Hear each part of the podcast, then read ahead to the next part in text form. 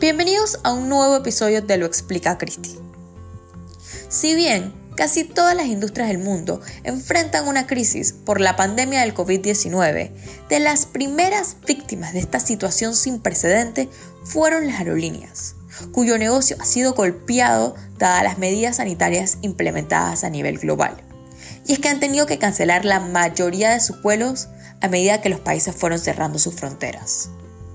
Según un informe de la firma KPMG, se espera una pérdida de ingresos de alrededor de 250 mil millones de dólares solo en el 2020. La situación de todas las aerolíneas y de todos los países no es igual. Pero según KPMG, la única forma de evitar un colapso total de la industria es que los distintos gobiernos rescaten o por lo menos otorguen cierta ayuda estatal a sus aerolíneas y esto ha generado cierto malestar en algunos sectores de la población. ¿Por qué deberían los contribuyentes salvar empresas que en su mayoría son privadas?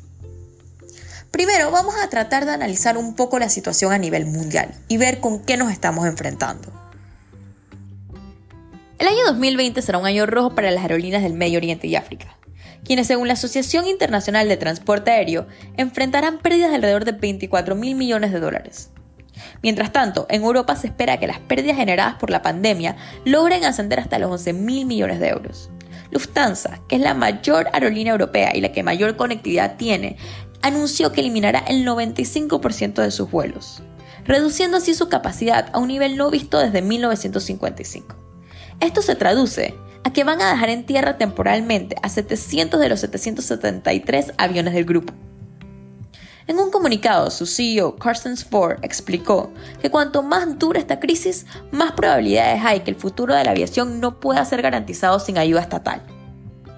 KLM y Air France, también europeas, explicaron que tendrán que disminuir su actividad entre un 70 y un 90% en los próximos meses. Dado estas circunstancias y con el fin de evitar el desplome total de la industria, se espera que las aerolíneas europeas reciban alrededor de 12 mil millones de euros en ayudas estatales.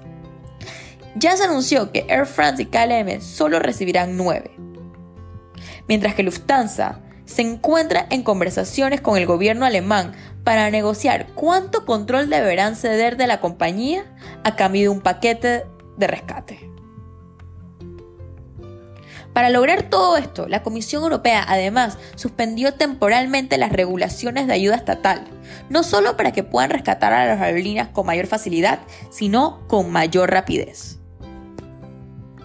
En Estados Unidos la situación no está mucho mejor. Desde los primeros indicios de la crisis, las aerolíneas norteamericanas anunciaban un escenario catastrófico. Y es que, según algunos números, podían perder alrededor del 70% de sus ingresos en comparación con el año anterior y se estarían enfrentando a una crisis de liquidez. Al principio esto llamó un poco la atención, porque las aerolíneas americanas llevaban años de gran crecimiento económico. ¿Cómo puede ser que se estuvieran quedando sin plata tan rápido?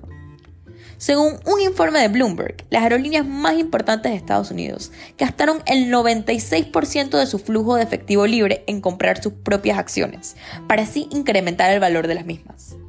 American Airlines ya tenía un flujo negativo después de gastarse 12 mil millones de dólares en sus propias acciones, mientras que United Airlines usó el 80% de su efectivo en lo mismo. Hoy, el gobierno federal aprobó un paquete de rescate que ascenderá a los 54 mil millones de dólares. De esos, 25 son ayudas que las aerolíneas no tendrán que repagar, mientras que el resto serán en préstamos y alivios fiscales. Las aerolíneas latinoamericanas también están sufriendo. IATA espera que las pérdidas sumen alrededor de 18 mil millones de dólares, mientras que en Panamá la previsión es que las pérdidas ronden los 800 millones de dólares. Avianca, que es la segunda aerolínea más vieja del continente, ha tenido que solicitar ayudas en formas de préstamos al gobierno colombiano, algo muy parecido que ha pasado en Chile, Argentina y Brasil.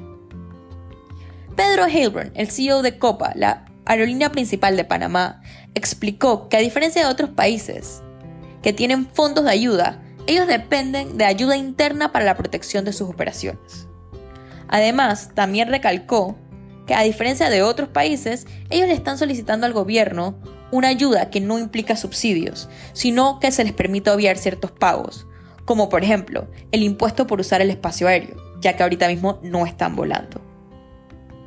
Pero al final, ¿cuál es la importancia de este sector? Y es que más allá de la fuente de trabajo que esto representa, las aerolíneas son el principal vehículo de conectividad a nivel mundial. El comercio de bienes, el tránsito de personas, el turismo, todos al final recaen sobre las aerolíneas, especialmente en un país como Panamá, que somos un centro logístico y donde no tenemos un mercado interno muy grande. Casi toda nuestra economía gira en torno a prestar una plataforma de servicios. Hoy, dada la magnitud de la pandemia, es importante que los gobiernos les presenten a estas compañías las ayudas necesarias para poder seguir operando. Esto, sin embargo, no es darle un cheque en blanco. Es igual de importante que las aerolíneas reciban ayuda a que se les exija estándares, como se le exigió a los bancos después de la crisis del 2008. No se pueden solamente salvar a costa del contribuyente pero las consecuencias de no ayudarlas ahora tendrán implicaciones mucho más severas en el futuro. Esto fue Lo Explica Cristi. Por favor síguenos en redes sociales en arroba lo explica en Instagram, Facebook y Twitter.